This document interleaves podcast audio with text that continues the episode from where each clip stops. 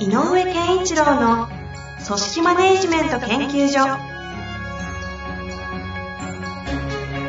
組織が一体となりゴールを達成する究極の快感。上場企業から中小企業まで延べ200社以上の支援を行った井上健一郎が組織人に関するあらゆる問題を分かりやすく解説します。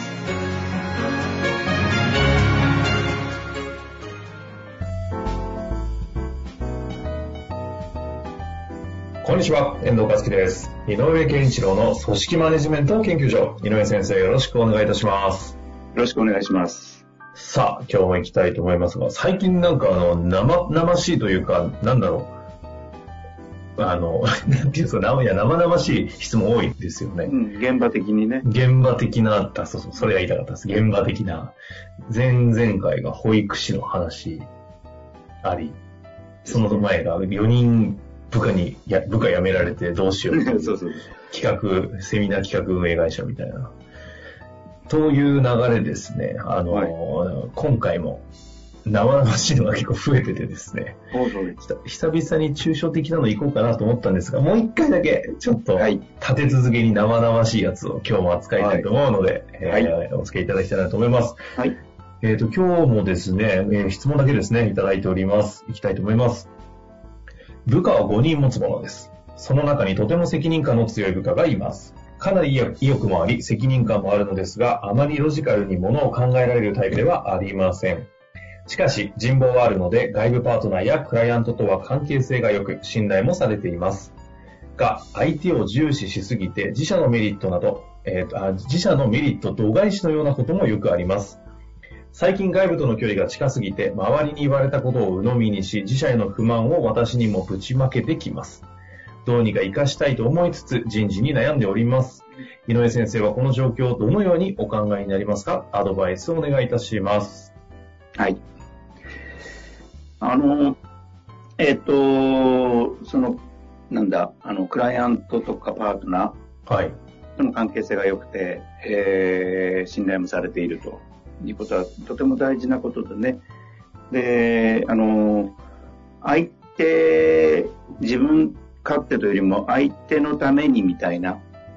相手の立場になってものを考えるってことができる人なんじゃないでしょうかねっていうことで、はいはい。えっと、まあ、あの、資質としてのスタート、スタートの資質か、はい仕事をする上での資質としては、とてもいいものを持ってらっしゃいますね、ということだと思います。で、ここは、あの、決してね、えっ、と、悪いことではないので、ただその、えっ、と、もっと広いところから、えっ、と、前者的な視点でものを考えるとか、っていうことがなかなかできてないよっていうことなので、うえんっ。と、大事なのは、えっと、この、この方が次のステップに行くときは、やっぱり、えっと、違う視点からものが見えない。相手のための視点も大事だけど、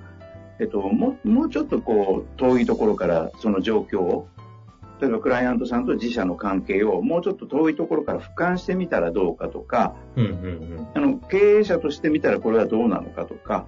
っていうことが、あの、少し考える必要があるかなと思う。で、そう、あ考えるというか、そういうことを考えられるところに行くのが次のステップかなとはいはいはい。思います。で、こういうね、より、より俯瞰してものを見れる会えー会社であれば経営者的な視点から、いえっ、と、社会的な視点とか、いろんなところで俯瞰して見れるう力っていうのは、上に行けば行くほど必要なので、でそれができないと自分たちがどう、どうであるかっていうのがよく冷静に見られ見られなくなるから。うんうんなので、あのーこの人が、その相手の、あの、クライアントさんとかそういうパートナーさんのためにやってみたいっていうことがあることは大事なんですが、えっ、と、そあの、自分たちがそういうふうにやってあげること、あと度外視して、あの、自分たちのメリットを度外視してでもやってあげることは、この、何につながってんのかっていうのをね、この人にとってうん。この人がなぜそれをやりたいのかは一回いあのちゃんと責任感を持って意欲もあるんだったらばそこにちゃんと一回フォーカスしてあげた方がいいかな。うんうんうんっていうのは相手の視点なんだけどあなた自分ねこの部下の本人は私はこうですっていうのが浮き上がってない気がするのよ。なるほで、第三、俯瞰した目目から見るためには、相手のための視点もいいけど、自分はどうしたいかの自分もなきゃいけなくて、ど。うんうんうん。この二つが揃わないと、外から見たことって見えないね。はいはい。で、自分の、自分っていうものであんまり良くないのは、あの、for me って言って、あの自分のためだけ自己都合で考える自分っていう視点はあんまり良くないけど、うん。私はこういうことを信条としてますみたいなのは、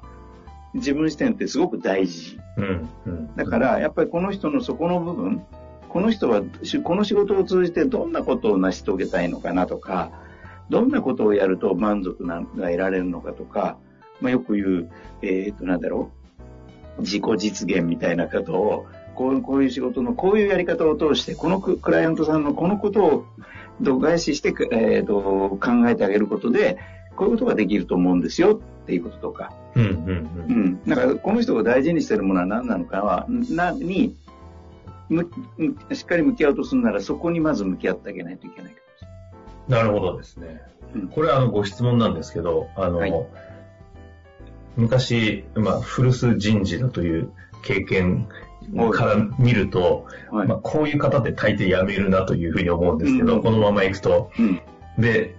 なんか大体このパターンで辞めるのは、あの、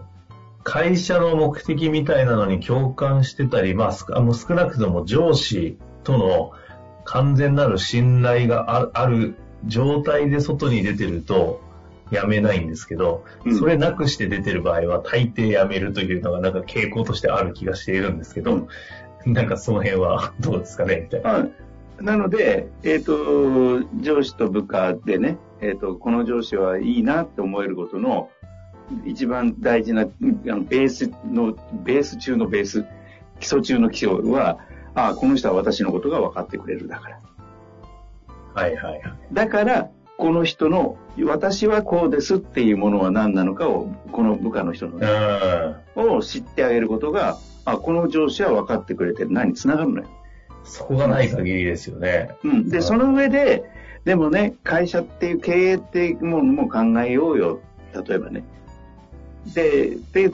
すとすると、このバランスってどうすすればいいっていう話も、そういう相手が言うから、自分のことを分かってくれる人だからこそ、その問いかけに対して、一生懸命かん自分も考えようとするんだけど、だからやっぱり、この人自体のなぜそれをやってるかをもっと深く知らないと。うん。うんそうですよね。上司としてはそこをちゃんと、その、for, for me って言いましたっけ？うん。?for me じゃ愛、for I。愛。あ、おじゃあ、フォーミーではなくて愛。ね。あ、あの愛。自分はこうです、はいはい自分はこういうことを大切にしたいんです。その愛を確立する役割をこの上司がもしここで担ってあることができるとしたら、この外に行くということも非常に意味のあることになっていくかもしれないですよね。うん。それで、プラスして、やっぱり、あの自分のためになる話をしてくれる人は、その次の段階で必要なことなので、信頼を深めるために。とすると、もうちょっと俯瞰してものを見ると、こう見えるところもあるけど、どうなの？っていうふうにアドバイスをしてあげたりして、あの、腹落ちすればやれるようになるだろうし、うん。腹落ちしないにしても、あ、そういう視点も必要なのかなっていうことは少しは、えっと、あの、この人が言うことはそうかもしれないなっていう、なのかな。あの、こう受け取り方が違ってくるよねと、話のはいはいはい。部下がね。これ、井上先生だとしたら、この方の上司だった場合には、どんなことを、その、愛としての話を聞くっていうのは、例えば具体的にどんなアプローチをするんですか？あ例えば、あの、なんか、えっと、会社のこと、メリットとか度外視してるなと思ったら、まあ、ストレートに、あの、ここまでやると、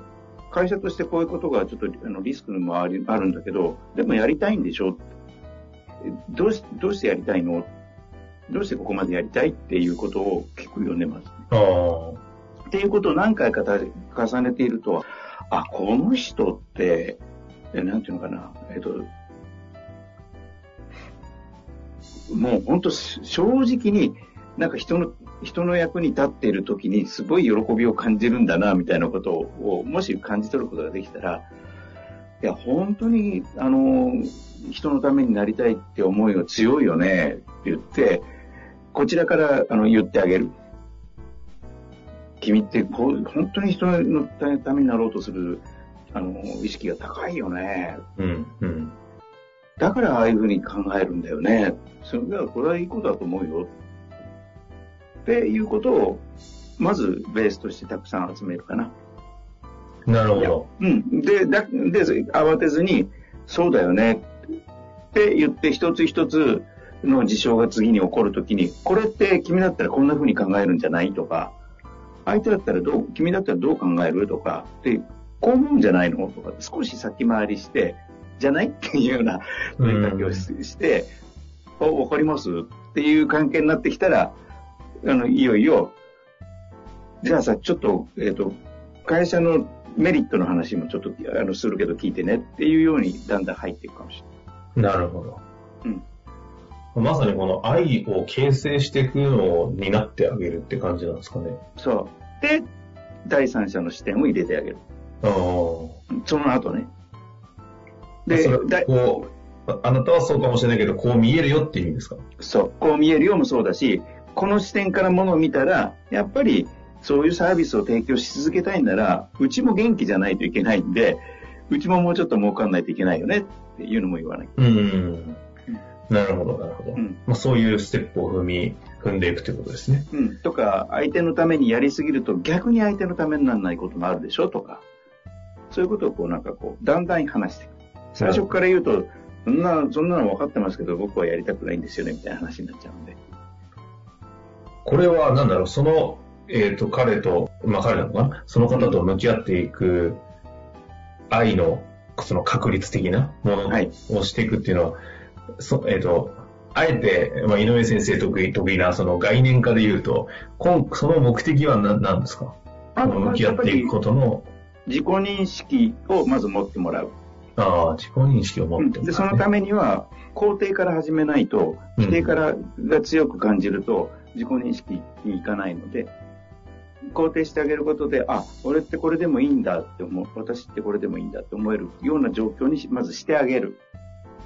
で、で、この人は、えっ、ー、と、相手のためにはという気持ちは強いので、ここは教えなくてもできるじゃない？はいはい。この利他的な精神はあるので、うん、だから、利己的ではなくて、自己っていう、ちょっと変な言い方だけど、うんうん、自分っていうものをちょっと確立して、上で相手がわかるんであれば、さて、いよいよ、この、この関係をもうちょっと俯瞰したところから見ると、やっぱり相手のためだけでもなくて、だけではなくて、会社のメリットっていうのもここに残さないと、いい関係が続かないでしょっていうことが言える。うん、うん。うん。なるほど。いや、だいぶ見えましたね。はい。ぜひ取り組んでいただきまして、まあ大体部下を持っている方は、あの、ケースは違っても本質的には同じような課題を抱えてるんじゃないかなと思いますんでね。まず自己認識をしあのする役割を上司が担ってあげるというところからスタートして、はい。アプローチしていただきたいなと思います。はい、というわけで井上先生、ありがとうございました。ありがとうございました。本日の番組はいかがでしたか？番組では井上健一郎への質問を受け付けております。ウェブ検索で井上健一郎と入力し、アカラクリエイト株式会社のオフィシャルウェブサイトにアクセス。その中のポッドキャストのバナーから質問フォームにご入力ください。また、オフィシャルウェブサイトでは、無料メルマガや無料動画も配信中です。ぜひ遊びに来てくださいね。